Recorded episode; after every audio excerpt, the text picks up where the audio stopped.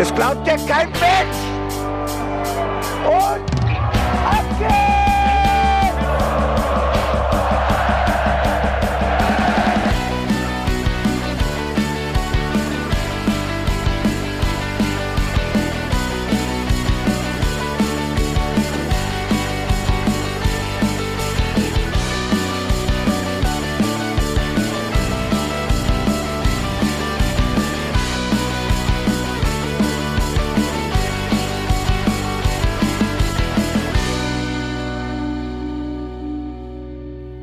Hallo und herzlich willkommen zum Hinterhofsänger-Talk. Wir sprechen heute darüber, dass Mainz 05 gegen die TSG Hoffenheim gewonnen hat und auf einem Nicht-Abstiegsplatz aktuell steht. Und ich freue mich, dass ich natürlich meine Ehrengäste heute links und rechts an meiner Seite habe. Ich bin Felicitas Boos und der, der jetzt spricht, das ist der Benedikt Engelberts. Hallo.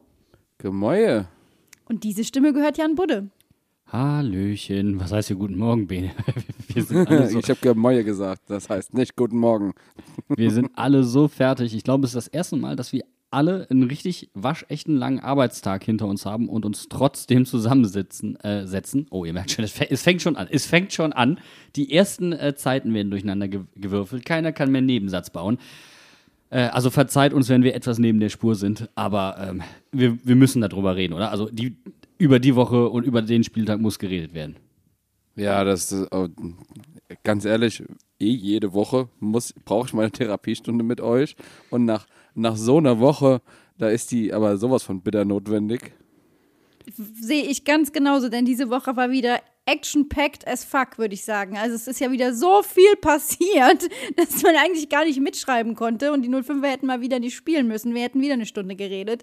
Deswegen machen wir das jetzt ganz flotti. Also, News der Woche. Die Arena heißt nicht mehr Opel Arena und sie hieß vorher Kofas Arena, heißt jetzt auch nicht mehr Kofas Arena. Was wird uns denn erwarten? Also es gab ja schon Vorschläge von wegen die Biontech Arena. Ne? Ähm, aber ich glaube, die, die geben äh, ihren Platz an der Goldgrube einfach nicht auf. Das ist, der, das, ist das Problem an der Geschichte. Äh, Fendt, Fendt gibt es aber eigentlich äh, äh, viele Möglichkeiten. Gibt viele gute Unternehmen. Wer im Glashaus sitzt, Schott und so, keine Ahnung. Wäre wär was für den Abstiegskampf. Finde ich auch. Also Schott, äh, Schott und Glashaus passt wie Arsch auf Eimer, würde ich sagen. Warum nicht gleich Erdal? Frosch, der Froschteich, genau. Ich wollte sagen, der Froschteich, den hätte ich noch im Angebot. Aber wie wär's denn, äh, Fußball zurück zu seinen Wurzeln? Fußball, it's coming home. Hinterhof. Die Hinterhof-Arena. noch nicht mal Arena, einfach nur Hinterhof. Mainz spielt heute zu Gast heute im Hinterhof. Und vor allen Dingen, Hinterhof. du brauchst keinen Rasen mehr. Wir pflastern das Ding einfach. Dann ist vorbei. Das pflastern wir einfach und malen es grün an. Hey, das ist sau clever. So, so oft wie unser Rasen kaputt geht, wäre das echt eine Kostenersparnis. Auf jeden Fall. Es wäre auch ökologisch viel eher vertretbar. Also äh, einmal schön Plan gezogen. Ich meine, beim Tennis gibt es auch Hardcore. Sollen sich mal nicht so anstellen, da die seidenweichen Profis. Und dann wird ab sofort nur noch ohne Stollen gespielt. Ist das Verletzungsrisiko auch gleich viel geringer? Geht zwar ein bisschen mehr auf die Gelenke, aber ja, ein bisschen Schwund ist immer. Ich wollte sagen, Sport geht doch eh auf die Gelenke, da ist das doch noch auch egal. Das ist da so ein bisschen wie Handball mit den Füßen. Das kannst du dir halt nicht ausdenken eigentlich. Können wir nicht äh, die Buchbranche irgendwie dazu bekommen, dass wir das das bewegliche Letterstadion nennen oder so? Die Druckarena. Ich wollte sowas wie die Schau ins Land Reisen Arena, irgendwie sowas reproduzieren, die bewegliche Letter Arena oder die bewegliche, das bewegliche Letterstadion. Gott im Himmel. Das geht alles schief, Bene. Das geht alles schief. Ich bin aber gespannt, aber es gibt keine wirklichen Gerüchte, was jetzt so passiert oder habt ihr irgendwas mitbekommen? Also bei mir ist noch nichts irgendwie auf den Schreibtisch geflattert. Also es wird auf jeden Fall nicht in nächster Zeit bekannt gegeben, so viel ist bekannt. ähm, aber ich glaube, wenn Mainz 05 die selbstironische Schiene weiterfährt, dann wird es so eine Möbel-Martin-Arena oder so ein Bauhaus oder sowas. Aber ganz ehrlich, wenn wir sentimental werden, dann nennen wir es einfach das Karl Kardinal Lehmann Stadion. Nee, pass auf, Bene. Weil Sagt wir er, gerade. nee, Nee, weil. das ist ganz viel Liebe. Bei dir vielleicht. Aber Ja, sicher. Ikea, das würde auch deswegen passen, da ist die Zweikampfhärte für gewöhnlich relativ hoch. Ja, das, ähm, seit Bo Svensson haben wir auch diese gewisse Ikea-Mentalität. Wir haben einen Hang zum Vermöbeln und wir sind dicht an den Männern. An den Männern! ist der skandinavische Input. Da, da ist es. Nee, aber ganz ehrlich, Binde, wenn man so weiterdenkt, wir haben jetzt schon gesagt, Gutenberg oder Kardinal Lehmann, also ich glaube, so äh, Legenden ein Stadion bauen geht auch. Also ist eigentlich das Letzte, was noch übrig bleibt, die Jürgen Klopp Arena, oder? Ja, das äh, ist, ist auch eine gute Idee. Aber, aber jetzt, wisst ihr was? Mir gerade eingefallen ist, gut, wir haben jetzt einen Autohersteller und da gibt es ja auch einen anderen ähm, Autohersteller, der gerade in Brandenburg eine Riesenfabrik fordert. Warum nicht einfach die Tesla Arena? Weil es so gut zu Brandenburg und Rheinland-Pfalz und Mainz Das passt. ist doch egal, der ist jetzt auf dem deutschen Markt und die brauchen auch einen, einen tollen Stadionnamen und Elon Musk ist bekannt dafür, dass er auch für unnütze Sachen Kohlen rausschmeißt. Und dann bezahlt er uns einfach mal das Dreifache, für was wir eh bekommen hätten, Geld, äh, für was wir normalerweise nehmen würden. Wäre doch saugeil. Ich glaube eher, Bene, so wie Elon Musk äh, investiert, steigt er bei Schalke ein, weil Gazprom raus ist in der zweiten Liga. Genau, das ist, das ist das denn die große äh, Sensation. Schalke wird umweltfreundlich. Statt Gazprom jetzt Tesla. Ja, und dann sehen wir also in der kommenden Spielzeit Danny Latzer mit Tesla-Aufdruck auf der Brust. Das hat mich übrigens tierisch verwundert. Ich habe nicht damit gerechnet. Ähm, oder kam das für euch irgendwie nicht aus der Versenkung, so ganz plötzlich? Also es wurde ja online viel diskutiert, dass der Zeitpunkt maximal unglücklich ist. Ähm, ich muss aber sagen, dass dadurch, dass sein Vertrag ja auch im Sommer ausläuft, es gar nicht so unwahrscheinlich war, dass wir in die Richtung was hören. Dass er jetzt äh, nach Schalke geht. Gut, ich meine, Danny ist Urgelsenkirchner. Also ich glaube, wir müssen uns nicht darüber unterhalten, dass der früher in Schalke 04 Bettwäsche geschlafen hat, oder? Nö, der ist mit Fukuhila geboren worden, ganz klar. Der kennt die Bombeschranke noch von, von klein. Ja, der trägt den Fokuhila auch schöner als ich meinen Bart und das äh, kann ich neidlos anerkennen. In Mainz wird laut äh, Benedikt Engelberts und Andreas Bocchius vorne lang getragen, nicht hinten. Damit hatte der Danny immer schon äh, seine Probleme, sich hier zu integrieren. nee, ich finde, das ist eine Win-Win-Win-Situation. Ich finde den Zeitpunkt auch nicht unglücklich. Es ist für mich so ein Zeichen. Wir hatten mal vor ein paar Wochen gesagt, unserem äh, netten Hörer ist das auch aufgefallen, der Kader ist so 4-4-2 mit Raute noch angelegt unter Sandro Schwarz. Für mich war Danny Latzer ein Top-Achter unter Schwarz äh, mit Aaron Martin hinter sich und Quaison vor sich. Es ist so ein bisschen so, so, so das Zeichen, dass es wieder in eine andere Richtung geht. Danny hat irgendwie nie so wirklich aus seinem Formtief rausgefunden und konnte dementsprechend auch die Kapitänsrolle meiner Meinung nach nie ganz ausfüllen. Und ähm, deswegen ist das ein Win für Mainz. Für Schalke ist es definitiv ein Win, einen spielstarken Mittelfeldspieler, der auch ähm, weiß, wie man in der Holzklasse zutritt, ähm, für die zweite Liga buchen zu können, fest, und der dann auch noch äh, aus Gelsenkirchen kommt. Und für Danny Latzer, ganz ehrlich, der hat sich die Chance ergattert. Für den ist das, das ist seine persönliche deutsche Meisterschaft. Wenn der mit Schalke aufsteigt, dann hauen die dem Denkmal aus Kohle dahin. Als Kapitän von Schalke, Schalke aus der zweiten zurück in die erste führen, am besten noch eine junge, äh, hungrige Truppe aus der Knappenschmiede. Diese Art von Erfolg hätte er hier in Mainz niemals haben können. Und ich, deswegen ist das für, auch für Danny Latzer und für mich komplett logisch, dass er diesen Schritt geht. Ja, ist natürlich auch schwer, äh, dass man in Mainz so ein Denkmal baut, wenn wir einfach nie absteigen. Ja. Da, da hat Schalke uns einfach machen? was voraus, ne? Also, wir haben die Abstiegsplätze gerade mal verlassen. Wir sollten noch nicht davon anfangen zu reden, wie es ist, hier zu bleiben. Ne? Also, ähm, deswegen, ich wäre da vorsichtig. Aber für mich macht der Wechsel in jeder Hinsicht Sinn für Mainz, für Schalke und für Danny Latzer. Ja, also ich habe mich natürlich auch erstmal gewundert, aber wenn man dann zwei Minuten drüber nachdenkt, dann kann man auch nur sagen, herzlichen Glückwunsch. Du, sie, du siehst ihn einfach jetzt schon in seinem Schrebergarten sitzen mit 80 Jahren in seiner kleinen Hütte und hat die ganze Wand voll und sagt, ja, damals, da bin ich zu Schalke gegangen und dann sind wir wieder aufgestiegen. Das ist einfach eine Story, das ist jetzt schon vorgeschrieben. Da kannst du, weißt du jetzt schon, da können schon äh, Verlage anklopfen und Buchverträge verhandeln. Und würden wir uns nicht alle freuen, wenn Danny Latzer es schafft, Schalke, weil ich bin ganz ehrlich, ich finde es schade, dass äh, Schalke aus der ersten Liga runtergeht. Ähm, egal wie viel Mist da gelaufen ist. Ähm, finden wir das, das wäre doch geil, wenn dann auch noch ein Ex-Mainzer die Schalker zurückbringt. Ich meine, das ist doch eine Geschichte, ähm, wenn, wenn sie einer schreiben kann, dann kann sie der Fußball schreiben. Und wenn es hier jetzt ein ekelhaftes kleines Sparschweinchen gäbe, würde ich hier meinen Euro reinzahlen. Aber das ist so eine Geschichte, die nur der Fußball schreiben kann. Ja, unterschreibe ich, aber nur so lange, wie Schalke uns auch nicht mehr auf den Pelz rückt. Aber mit Bo Svensson äh, spielen wir ab sofort nur noch so wie in der Rückrunde. Das heißt, wir spielen konsequent um die Champions League mit. Ist jetzt gebucht, ist jetzt so festgemacht. Wenn wir dauerhaft anderthalb Punkte pro äh, Schnitt äh, pro Spiel haben, ey, da ganz ehrlich, dann äh, muah, muah, muah, muah, mit Kusshand. Bo Svensson unter den Top 3 Mainzer Trainern, was den Punkteschnitt angeht. Wer sind die ersten beiden? Na, na, na, Tipps, Tipps, Tipps. Frank natürlich. Ja, ganz klar. Kaspar Hillman.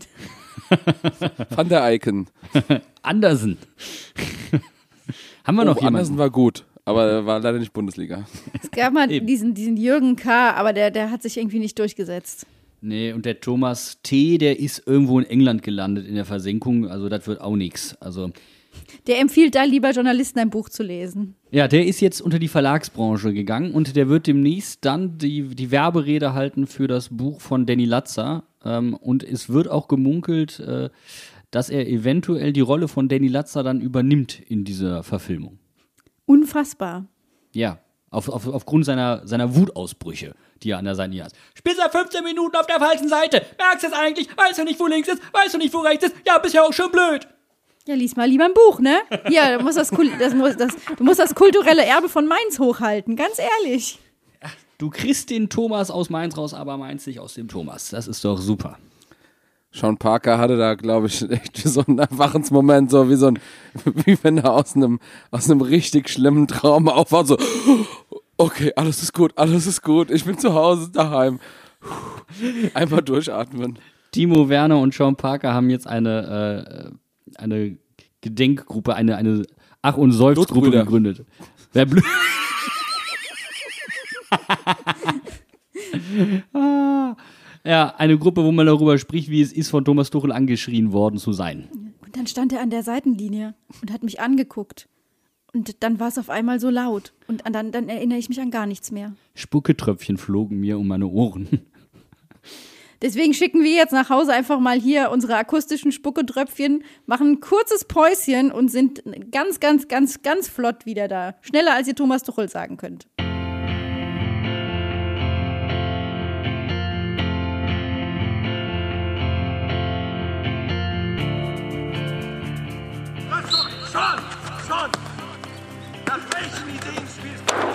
Du kommst ins Training und du machst nur, was du willst. Kein einziger Ball dabei für unser Spiel. Es ist nur dein eigenes Spiel. Hier noch ein Trick, da noch ein Trick und hier noch eine Idee. Und keine einzige klappt davon. Mir steht's hier oben, ehrlich. Jeder spielt den Ball tief, aber du hast eine bessere Idee. Ja, die klappt auch riesig. Ihr könnt hinterherlaufen. Viel Spaß.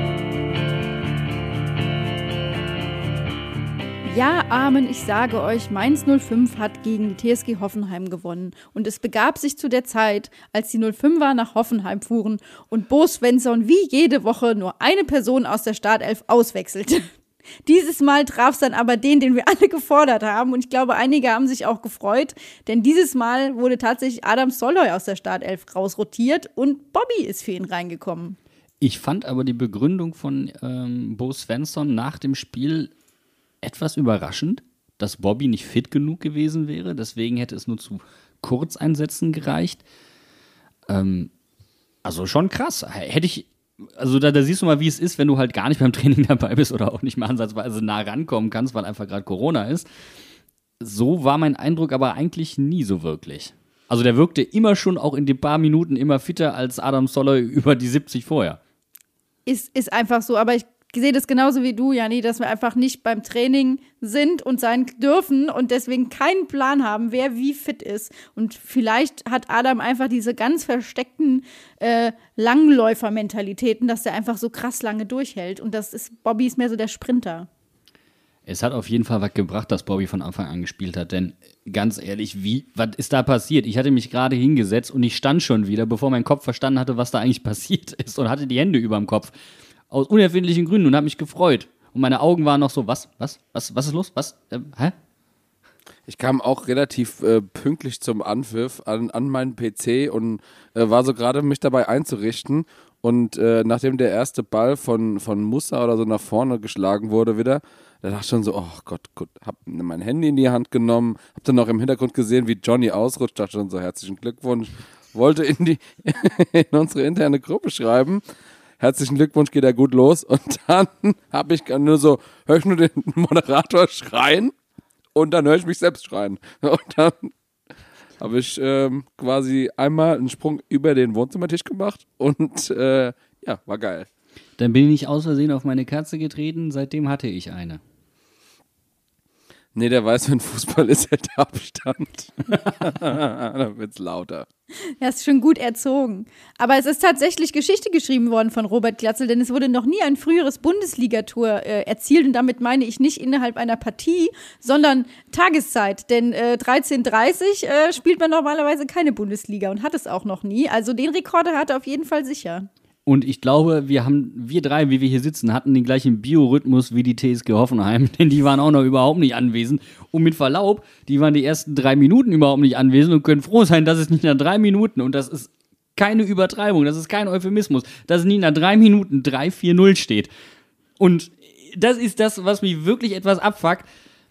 Mein Gott, in, schon die ersten fünf Minuten ging mir die, die Chancenverwertung gehörig auf die Nerven, aber es wurde nicht besser. Ja, aber ganz ehrlich, alles andere hätte mich doch auch nur verwundert. Also, was war denn bitte bei diesem Pasta-Frühstück in den Nudeln, dass die so wach waren? Und was war dann doch, doch noch mit drin, dass es trotzdem noch Mainz 05 geblieben ist? Ganz ehrlich. Ja, das ist mit Riesling-Sauce gewesen. aber ganz viel Chili. Dann haben die alle Feuer im Arsch gehabt, aber war trotzdem die Mainzer Gelassenheit dabei. Es war auf jeden Fall, hat es, glaube ich, äh, alle überrascht und äh, irgendwie auf dem falschen Fuß erwischt. Aber äh, ja, wir haben das Tor relativ früh geschossen. Aber danach, äh, ja, haben wir es eben auch einfach äh, gelassen. Und die nächste Chance, Janni, du hast es gerade schon angesprochen, von Scher kam einfach direkt hinterher. Und Johnny hatte noch tausend Möglichkeiten. Aber ja, dann sitzen wir wie diese Woche da, haben drei Punkte auf dem Konto, aber müssen trotzdem wieder über die mangelnde Chancenverwertung reden. Zumal Bobby ja auch noch eine Chance hatte. Der, also das war ja eigentlich fast eine viel größere Chance als die von Jer, fand ich.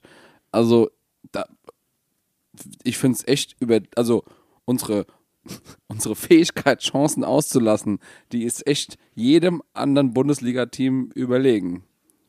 Man muss aber dazu auch sagen, dass einfach Oliver Baumann ein unfassbar guter Torwart ist. Also als Johnny einmal alleine vor Oliver Baumann stand und probiert hat, flach reinzuschießen, wenn er den halb hoch macht, ist er drin, egal wer da im Tor steht.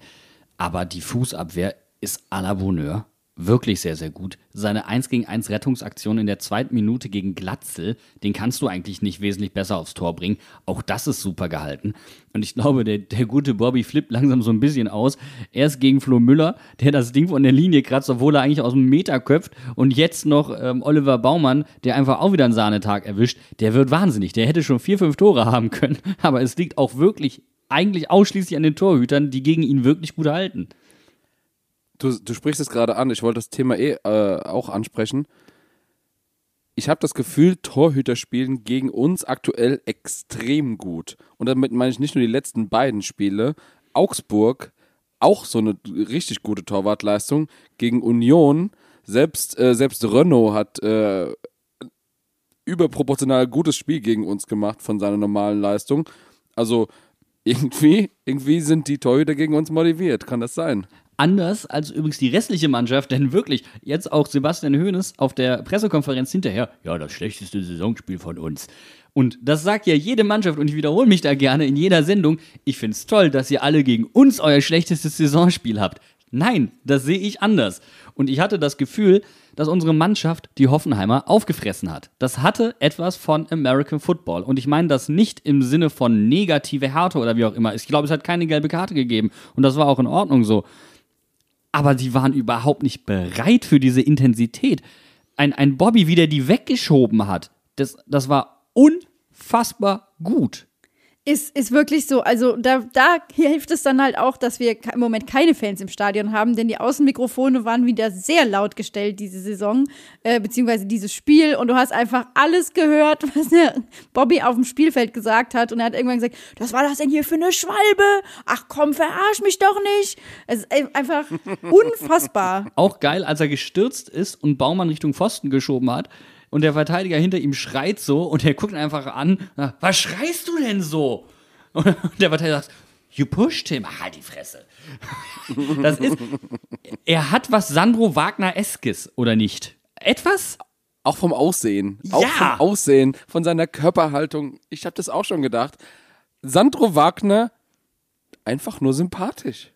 es ist, Sandro Wagner ist ja auch so ein Spielertyp, den findest du kacke, wenn er nicht bei dir ist. Also wie zum Beispiel Davy Selke. Äh, äh, Außer du bist Martin Hinteregger, dann ist dir das mit Envy Selke alles egal. ja, aber es gibt einfach so, so Spieler, die findest nur du nett, weil er bei dir sp- spielt. Also Giulio Donati ist zum Beispiel auch so ein Spieler, den fanden nur die Mainzer toll. Alle anderen fanden den total nervig. Aber Und wir so- wussten, warum wir ihn gemocht haben, ganz ehrlich. Ja, natürlich, aber so ein Spieler ist für mich auch Bobby und das macht ihn für mich noch sympathischer. Ich glaube, das ist so ein ganz entscheidender Punkt. Er hat, er hatte tatsächlich ja auch äh, drei relativ gute Chancen, zwei davon hundertprozentige, eine macht er. Und wenn wir uns mal überlegen, der ist in der was 66. Minute ausgewechselt worden mit Johnny zusammen, die beide zusammen, äh, wenn sie ein komplettes Spiel auf 90 Minuten äh, gespielt hätten, 12 Kilometer gelaufen wären. Die waren durch, die konnten nicht mehr, die waren fix und alle. Das ist vielleicht das perfekte Stichwort, um äh, einmal kurz die Taktiktafel auszupacken, wenn ich darf. Denn, auch wenn es teilweise nicht so gewirkt hat, die TSG hatte einen Plan. Aber der ist ziemlich gut torpediert worden. Und ähm, besonders gut lässt sich das an unseren Stürmern abzeichnen, denn die sind ausgewechselt worden, weil sie so hart defensiv gearbeitet haben, dass sie platt waren. Und das war sehr entscheidend, denn sowohl Vogt als auch Grillitsch, als auch ähm, der junge Stürmer, äh, der junge äh, Verteidiger bei Hoffenheim hinten, der den entscheidenden Fehler gegen Glatzel gemacht hat. Alles Spieler, die sehr gut im Spielaufbau sind. Und Uli Hebel hat es vor dem Spiel gesagt, Vogt und Grillitsch haben sich alleine nochmal 10 Minuten konzentriert mit Diagonalbällen aufgewärmt. Und diese Diagonalbälle waren das Ziel. Und das Ziel war der Raum auf Chairs Seite. Und warum? Denn das Pressing wird zumeist ausgelöst durch unsere Außenverteidiger. Das heißt, es wird ausgelöst durch Danny da Costa oder Philipp Mwene. Nun sind aber Danny da Costa und ähm, St. Just wesentlich offensiver als Musa Nyakate und Philipp Mwene auf der anderen Seite. Und das heißt, da gibt es logischerweise auch mehr Räume. Und sobald Danny da Costa vorgeschoben hat, haben sie probiert, einen Diagonalball oder einen langen Ball an die Seite, also auf die rechte Mainzer Seite zu spielen. Denn so schnell kann auch St. Just nicht aufrücken zur Seite hin, um den aufzugreifen. Das heißt, sie haben das Spiel so ein klein wenig verzogen. Und das war eigentlich die Idee. Und das haben sie permanent wirklich auch versucht. Und das haben unsere Stürmer hervorragend gemacht und halt allen voran Bobby, die haben diese Bälle verhindert. Die haben die schon vorne wirklich erstickt, weil sie sie zugelaufen haben. Und da kommen wir dann auf noch einen Spieler und das ist Djanga. Denn Djanga, nicht so wie sonst, permanent vorne, zu dritt angelaufen, sondern noch viel, situ also wirklich viel mehr situativ. Es waren vorne nämlich eigentlich mehr nur Glatzel und Burkhardt, die da angelaufen haben. Deswegen waren die beiden auch so platt. Boetius hingegen etwas tiefer gestanden, nur situativ auf Vogt rausgerückt. Zum einen, um die Möglichkeit zu erschließen, weil sie sich ausgeguckt haben, aha, Vogt wahrscheinlich der etwas langsamere, da können wir den Ball besser erobern. Aber auch, weil er dann im Mittelfeld zentral besser absichern konnte. Also das war ziemlich gut, wie, wie Bo die TSG gelesen hat, aber man hat auch gesehen, die TSG hat Mainz 05 durchaus gelesen. Und diese Diagonalbälle und diese Langbälle sind ein sehr, sehr gutes Mittel, eben um tiefstehende Mannschaften aushebeln zu können. Und es ist uns passiert und Mannschaften, die das ein klein wenig besser können oder die sich noch etwas gezielter darauf vorbereiten, haben hier definitiv eine Blaupause gesehen, wie sie das Mainzer Defensivbollwerk, das zurzeit so gut funktioniert, knacken können. Ja, würde ich so unterschreiben, vor allem auch deshalb, weil man einfach gemerkt hat, wenn die Hoffenheimer keinen so durchdachten Plan gehabt hätten, dann wäre es ihnen auch fast nicht möglich gewesen, in der ersten Hälfte so zurückzukommen. Weil das war ja wirklich krass, die sind von uns überrannt worden, äh, die mussten sich fangen. Wir haben es dann eben nicht geschafft, noch ein zweites hinterher zu schießen. Und Hoffenheim hatte aber quasi die Möglichkeit, in die Muster, die sie sich überlegt haben, zurückzufallen und dadurch auch zurückzuschlagen. Und ähm, würde auf jeden Fall erklären, warum das in der ersten Halbzeit doch noch ein Lichtblick für Hoffenheim war und die sich nicht komplett aufgegeben haben, weil sie nicht mehr wussten, was sie machen sollen. Nee, sie haben es dann später anders probiert. Sie haben zwischenzeitlich schon einmal probiert mit einem Sechser, der dann ein bisschen tiefer stand für den Spielaufbau, weil dann konnte nicht mehr so ganz einfach angepresst werden und man hatte noch eine Situation für die Verteidiger, über eine Überzahl ähm, jemanden freizuspielen. Und in der zweiten Halbzeit meine ich zumindest gesehen zu haben, korrigiert mich wie immer, dass sie es da mit beiden Sechsern probiert haben. Und das ist natürlich ein Grund gewesen, warum du gar nicht mehr so weit rausrutschen konntest, weil du wärst die ganze Zeit überspielt worden. Die ganze Zeit. Und so aggressiv, also entweder du rutschst dann wirklich als Mannschaft komplett aggressiv raus, das haben die Mainzer nicht mehr so gut gemacht, deswegen hatte Hoffenheim auch wesentlich besseren Ballbesitz, aber man hat sich dann darauf konzentriert, die TSG nach außen zu drängen und zu Flanken zu verleiten. Und das ist etwas, was die Mainzer brutal wegverteidigt haben alles, was da außen passiert ist, das hat mich auch wieder an Dortmund erinnert. Was an den Seiten auf den Flügeln passiert ist, da ging ja gar nichts. Da war einfach Sackgasse. Ja, und das, obwohl Bo gezwungenermaßen so früh außen wechseln musste. Also Danny da Costa wurde ja ausgewechselt, hat wahrscheinlich eine Oberschenkelverletzung und Brosi ist für ihn reingekommen. Und das hat ähm, mich auf jeden Fall äh, auch überrascht, weil ja ich, ich nicht das Gefühl hatte, zumindest in dem Zeitraum, dass äh, Danny da Costa ähm, irgendwie Probleme hat. Aber dann war klar, okay, Brosi muss rein. Und da habe ich schon gedacht, oh Scheiße, das könnte ein Knackpunkt für unser Spiel werden. Aber nö, nicht ein bisschen. Ja, Brosi fand ich tatsächlich auch. Der hat mich äh, super abgeholt. Auch, dass er seine Ecken jetzt äh, offiziell abgibt, fand ich sehr gut. Ähm, ich wollte noch ganz kurz äh, zu Jan was sagen. Und zwar, ich äh, könnte das mit Statistiken untermalen. Insgesamt hat äh, Hoffenheim 100 lange Bälle gespielt, Mainz 69.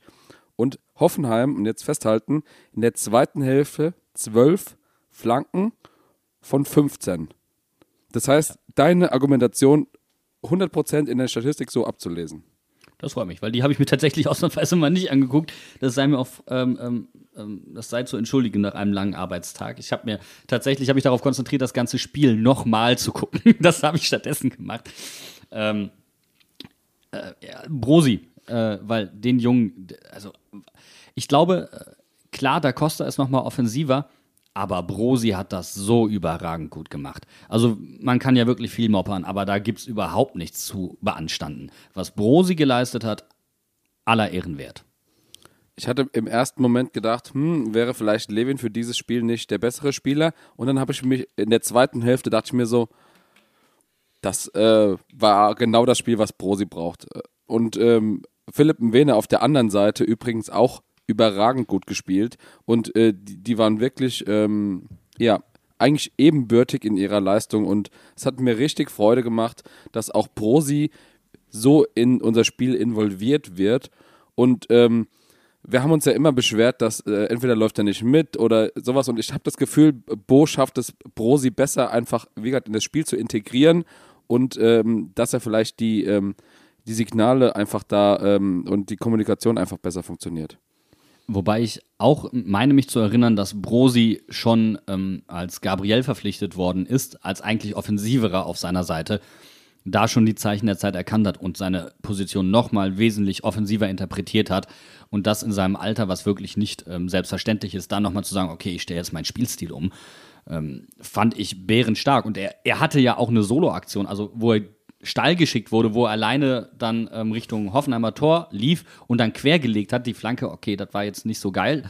Ging ihm am Ende ein bisschen die Luft aus. Aber das, an, ansonsten war das brutal solide Leistung. Ja, vor allem sind ja die Kritikpunkte, die man äh, häufig am Brosi formuliert, dass er nicht schnell genug ist und dass er die Standards verkackt. Und das kann man ihm in diesem Spiel nun tatsächlich nicht vorwerfen, denn Bene, du hast es schon gesagt, die Ecke hat er ganz brav abgegeben, aber vorher hat er sie erst noch kurz getreten.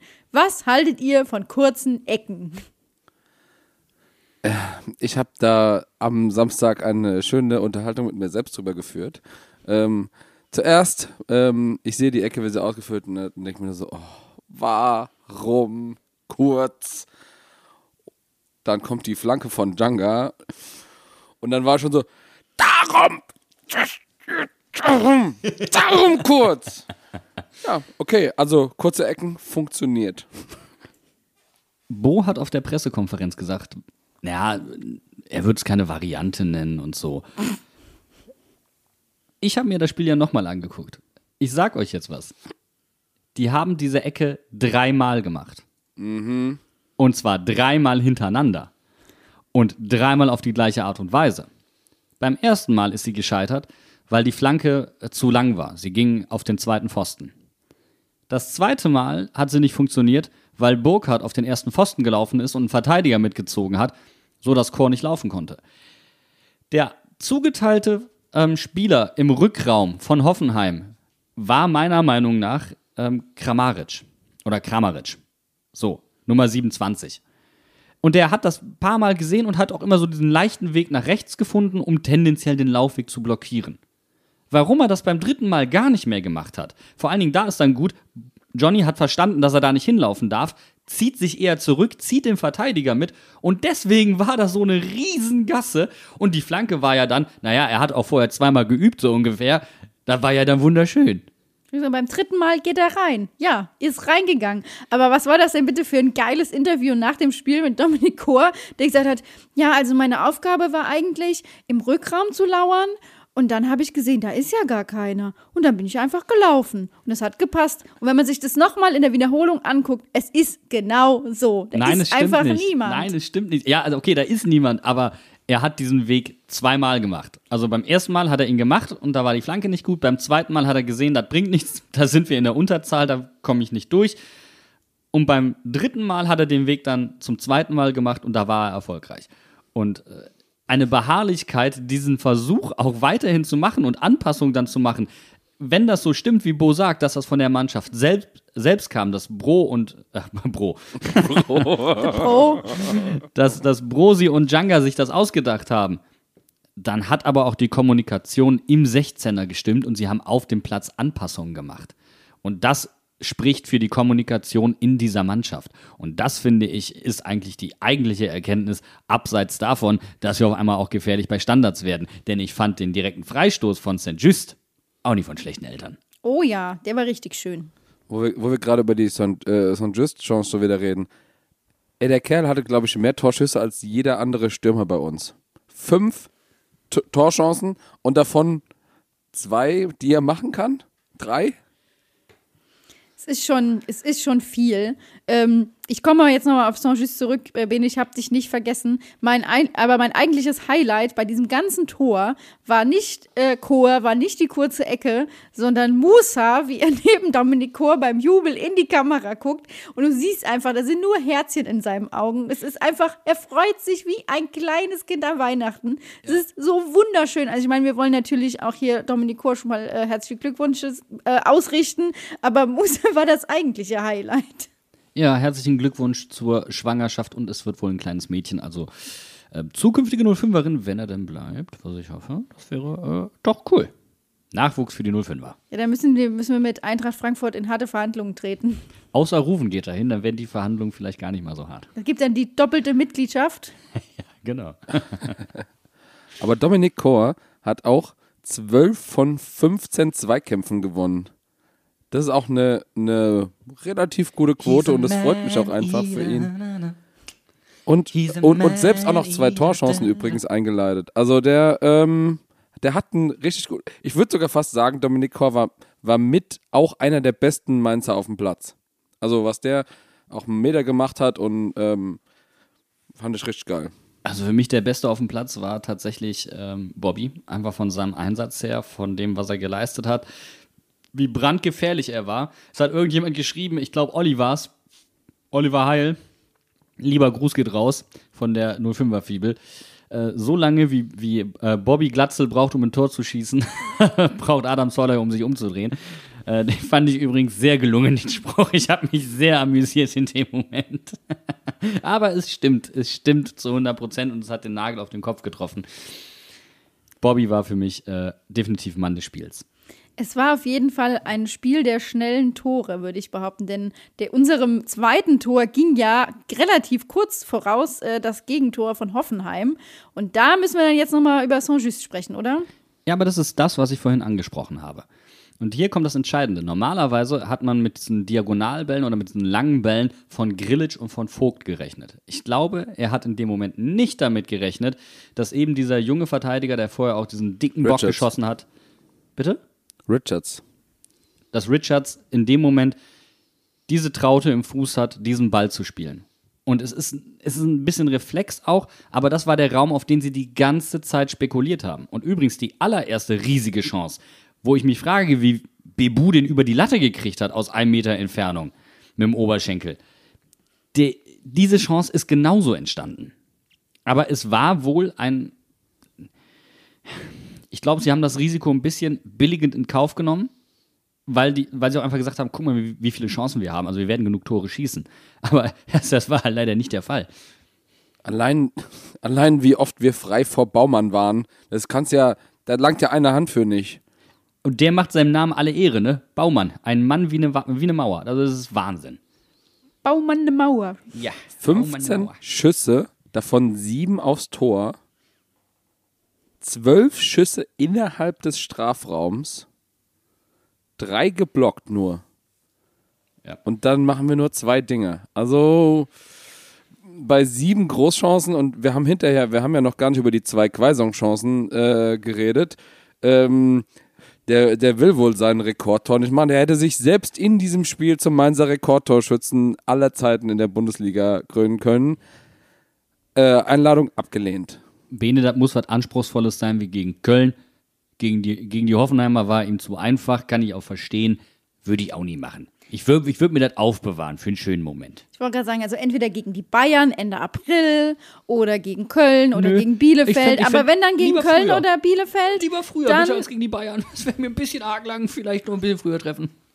Lass mich mal ausreden. Also wenn wir äh, hier so gegen Köln oder gegen Bielefeld, dann ist, reicht aber auch eins nicht. Also dann musst du es pulverisieren. Dann musst du in einem Spiel einen Hattrick schießen oder so, damit du dann den Rekord einstellen kannst.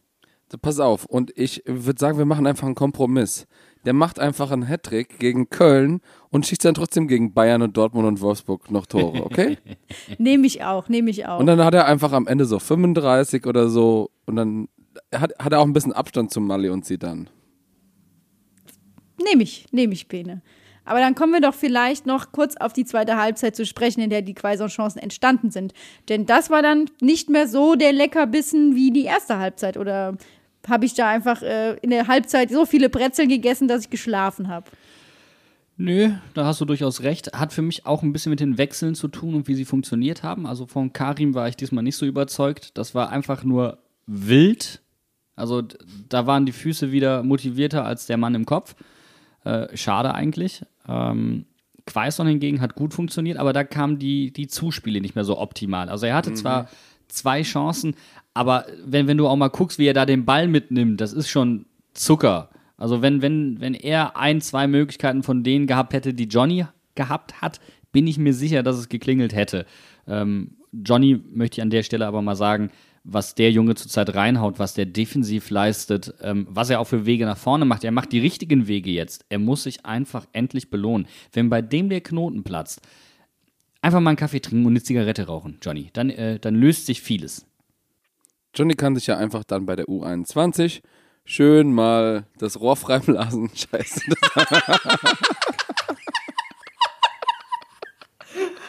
Nicht gesagt.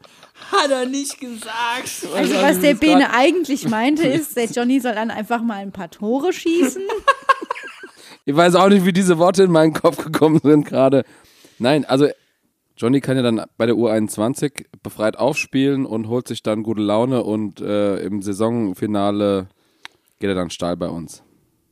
Ja, die erste, äh, die zweite Hälfte war ja relativ ereignisarm, aber ich fand, äh, dass das Spiel durchaus einige Geschichten mitgebracht hat, nämlich zum Beispiel auch das, was in der Halbzeitpause passiert ist. Sebastian Binisch hat nämlich mit Niki Biller von den TSG-Frauen gesprochen und ein Thema angesprochen, was ich unter der Woche auch ähm, medial ein bisschen mitverfolgt habe und für extrem wichtig halte, nämlich die ganze Geschichte rund um den Westdeutschen Fußballverband, die einen Fußballtrainer in Anführungszeichen bestraft haben ähm, und äh, zu Frauenfußballtraining äh, verdonnert haben, sozusagen.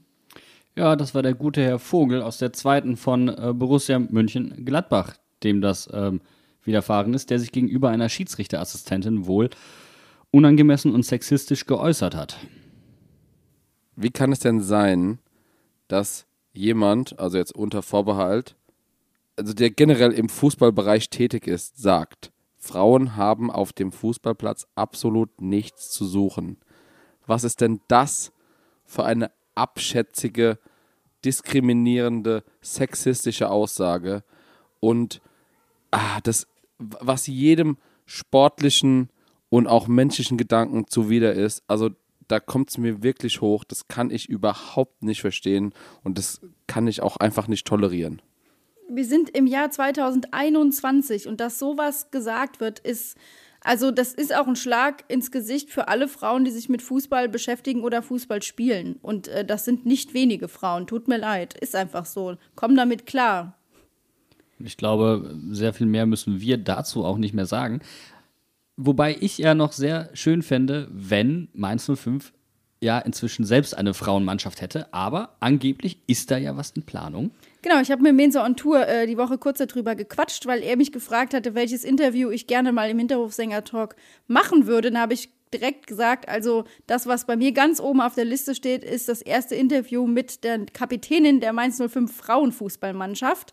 Und ähm, bei der Woche äh, rund um den Erinnerungstag im deutschen Fußball gab es ja einige äh, Panels, auch mit Mainz 05 Beteiligung. Und Stefan Hofmann hat äh, in dem, direkt im ersten Panel gesagt, dass es wohl in Sachen Frauenfußball bei Mainz 05 auch etwas Bewegung gibt und dass halt eben jetzt mit Corona das Ganze ein bisschen ähm, nicht eingeschlafen ist, aber einfach aufgrund finanzieller Mittel zurückgefahren werden musste.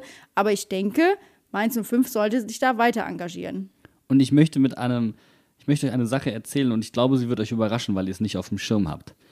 Wisst ihr, wo die erste deutsche Meisterschaft im Frauenfußball gefeiert wurde? Wörstadt. Nein, das ist äh, leider nicht richtig. Das ist der Verein. Aber wo, habe ich gefragt. War bestimmt in Wuppertal, aber es war Wörstadt, das ist ein Mainzer Verein. Im Bruchweg. die echt? erste Okay, das Frauen, wusste ich nicht. die Ach so, ja, deutsche Sinn. Meisterschaft beim Frauenfußball ist im Bruchweg gefeiert worden. Unter Kapitänin Bärbel Wohlleben, die die erste Schützin ähm, des Tor des Monats war in der ARD. Ähm, und ich finde ganz ehrlich, Mainz 05, Tradition verpflichtet auch irgendwo ein klein wenig. Ich wollte gerade sagen, also aus dieser, aus Tradition wächst Verantwortung. Und äh, vielleicht, Flitz, können wir dir ja den Wunsch erfüllen. Ähm, sollte das sich noch etwas hinziehen, dann organisieren wir dir ein Interview mit Bärbel Wohlleben. Oh Gott, das ist so, man sollte seine Idole nie treffen, aber äh, mache ich. Also ich habe gehört, dass äh, vielleicht sogar in Hahnheim oder um Hahnheim noch Leute leben, die in dieser Mannschaft gespielt haben. Ja.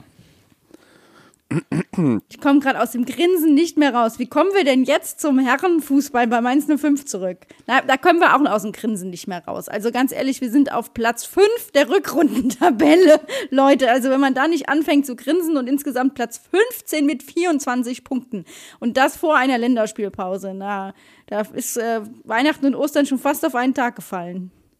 Ich bin sehr gespannt, was das geben wird, wie die Mannschaft jetzt auch diese, diese Länderspielpause nutzen wird und möchte euch in dem Zuge eigentlich mal fragen, jetzt Cher, ich freue mich tierisch für ihn, dass er für die Elftal nominiert ist, dass er jetzt auch dahin fährt.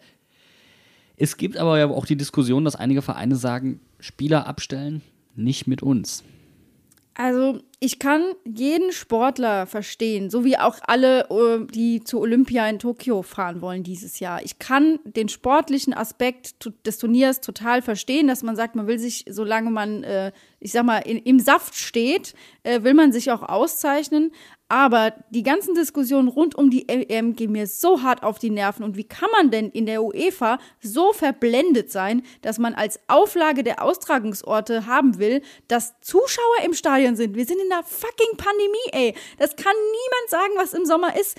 Ich, also als ich das unter der Woche gelesen habe, ich war so froh, dass, dass München direkt gesagt hat, nee, dann können wir nicht austragen. Also und dann, und dann als Verein zu sagen, ey, wir müssen jetzt Spieler abstellen für dieses Turnier, äh, was halt nur gespielt wird, wenn Zuschauer im Stadion sind, das ich, also da habe ich wirklich diese Woche echt ein paar Mal schlucken müssen und gedacht, Felicitas, die, die Luft, den Ärger, den du dir jetzt. Aber irgendwo muss es ja mal raus.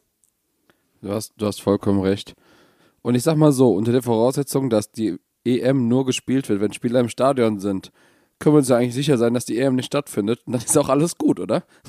also dementsprechend, wenn wir nach der Logik vorgehen. Also, ähm, was ich, was ich halt mir denke, ähm, aber jetzt gerade, was die Abstellung jetzt in dieser Länderspielpause angeht, ähm, du kannst eigentlich es Spielern nicht verwehren, auch wenn es eigentlich Sinn machen würde, dass sie da bleiben, dass sie da hingehen, weil du holst dir unter Umständen vielleicht schlechte Stimmung oder auch irgendwelche Ressentiments ins Team, die du jetzt gerade im Abstiegskampf zum Beispiel nicht gebrauchen willst. Und ähm, vielleicht gibt das, ähm, wie wir es eben zum Beispiel bei Johnny schon gesagt haben, auch so eine Nominierung den Spielern halt einen Push und die können vielleicht nochmal frisch aufspielen oder ähm, gehen ganz anders mit einem anderen Mindset auch nochmal oder mit einem verbesserten Mindset in den Abstiegskampf. Und das äh, kann ich mir eigentlich nur wünschen. Wobei ich insgesamt einfach sagen muss, dass ich die ganze Reiserei nicht nachvollziehen kann. Überhaupt nicht. Und ich habe da überhaupt kein Verständnis für. Ähm, Im Leistungssportbereich irgendwie schon noch, aber wenn dann aus verschiedenen Ligen äh, verschiedene Menschen zusammenkommen, gegen verschiedene Menschen aus verschiedenen Ligen spielen, ähm, egal ob die getestet werden oder nicht, das Risiko ist einfach so groß. Du hast es beim Weltpokal gesehen bei Thomas Müller, der sich angesteckt hat. Du hast es gesehen bei ähm, Benjamin Pavard, der sich auch infiziert hat. Also da ist keiner vor gefeit. Und wenn jetzt ein Johnny Burkhardt ausfällt oder wenn jetzt ein Jeremiah St. Just mit Corona ausfällt, dann äh, brennt bei uns aber mal kurz richtig heftig der Baum. Und das ist halt auch ein Risiko, das du mit einkalkulieren musst. Ich möchte eigentlich überhaupt kein, keine, kein finales Urteil zu abgeben, weil ich, ich kann es einfach nicht irgendwie. Also es sind so viele Sachen, die man beachten muss und ich kann es auf der einen Seite, wie Flitz gerade gesagt hat, sportlich nachvollziehen, total. Ich kann es für die Menschen persönlich total nachvollziehen. Insgesamt macht es für mich überhaupt keinen Sinn. Deswegen, äh, ich, ich bin einfach mal, ich bin jetzt mal so frei und sage einfach, ich habe dazu jetzt einfach mal keine Meinung. Ich habe dazu jetzt einfach mal keine Meinung und vielleicht ist das auch mal ein guter Zeitpunkt äh, zu sagen, dass man zu etwas mal keine Meinung hat. Das ist vollkommen legitim, Janni. Dafür haben wir ja noch zwei anders, andere meinungsstarke Menschen hier in diesem Podcast.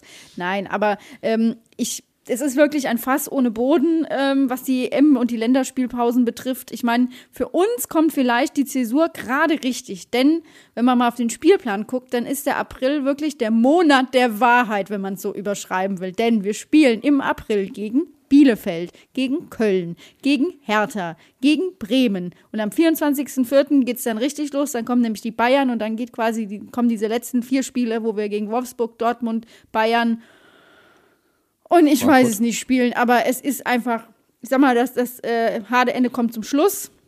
Aber die Punkte müssen jetzt bald geholt werden. Und wisst ihr, warum dieser Monat ein richtig wichtiger ist? Es ist der Monat unserer hundertsten Sendung. Es wird unsere hundertste reguläre Folge geben. Ich meine jetzt nicht mit Zusatzfolgen, unsere hundertste reguläre Talksendung. Und ich finde, da darf man ein klein wenig stolz drauf sein, weil als wir mit dem Bums angefangen haben, hat sich das hier keiner von uns gedacht. Und wir haben auch alle nicht damit gerechnet, dass die Freundschaft so lange durchhält, bis 100 Sendungen, dass wir uns nicht zwischendrin mal die Köpfe eingekloppt haben. Ich glaube, Corona hat uns da auch ein bisschen gerettet, dass, dass wir remote aufnehmen können. Ja, auf jeden Fall. Aber ganz ehrlich, das ist doch ein Auftrag an unsere 05er und an unsere Mannschaft. Wir wollen zur 100. Sendung bitte über einen Sieg sprechen. Können wir das hier mal festhalten? Wir sagen auch nicht, wann die 100. Sendung ist. Das heißt, Sie dürfen sich aussuchen, wann Sie gewinnen. Aber ich nehme auch mehr als einen Sieg in den nächsten vier Spielen. Nein, Sie müssen jedes Spiel gewinnen, damit Sie nicht aus Versehen an, nicht an der 100. Sendung den Sieg einfahren. Das ist clever. Also, das ist, äh, ist eine gute Sache. Aber ähm, ich würde sagen, jetzt ist erstmal ein kleines Päuschen, sowohl für uns als auch für die Mannschaft. Aber wer keine Pause hat, das seid ihr Mitglieder von Mainz 05. Denn am kommenden Sonntag ist die außerordentliche Mitgliederversammlung. Und da heißt es Flagge zeigen und teilnehmen und abstimmen. Denn es sind ja ganz wichtige äh, Abstimmungsthemen, die auf dem Plan stehen. An voran die Wahl der Wahlkommission und die Satzungsänderung und die Verabschiedung des Leitbilds nicht zu vergessen. Denn so oft wir hier in diesem Podcast über das Leitbild reden, es ist noch nicht mal von den Mitgliedern verabschiedet. Es wird langsam echt Zeit und informiert euch bitte. Also da geht bitte keiner uniformiert hin. da bitte, also bitte lest euch ein, guckt euch die Sachen an, nehmt euch mal einen Nachmittag Zeit, ist wirklich wichtig.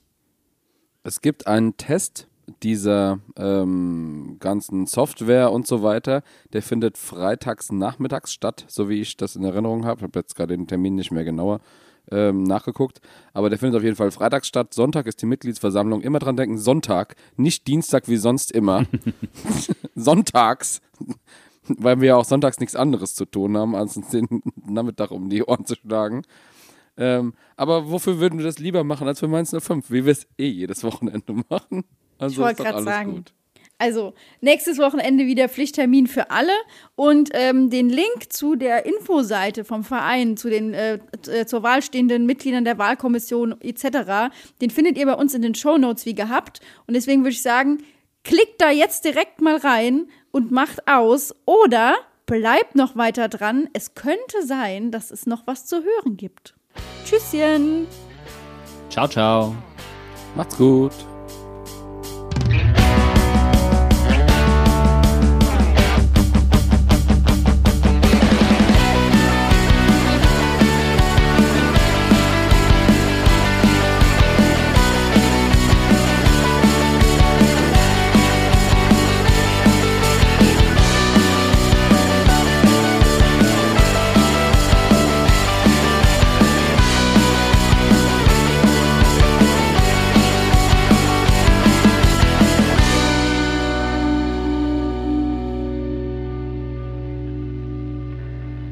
Forever My Favorite Panda von Mara Pfeiffer.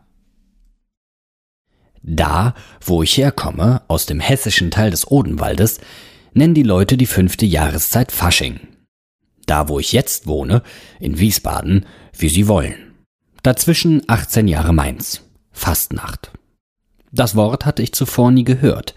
Nun wurde mir eingebläut, wer andere Begriffe für die närrischen Tage nutzt, werde der Stadtgrenzen verwiesen. Ich bemühe mich also ums korrekte Wording und die Liebe zur Dollerei. Vollends warm bin ich damit nie geworden. Die prägendste Erinnerung an jene Ausnahmetage ist aus der Schulzeit, als zum Schlager Biene Maya plötzlich alle Biene Mara sangen.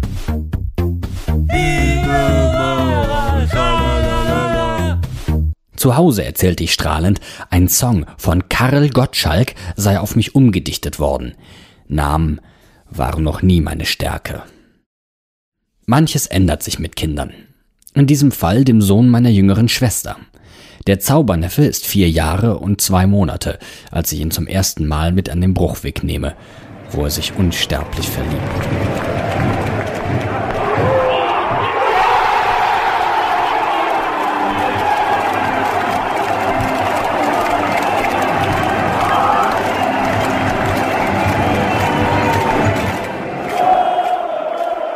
Diese Liebe ist für mich magisch, weil ich ihr viele der schönsten Stunden mit Jakob verdanke. Das war natürlich nur ein Teaser. Die ganze Geschichte von Mara aus der 05er Fußballfibel gibt's diesen Mittwoch. Bis dahin, ciao, ciao.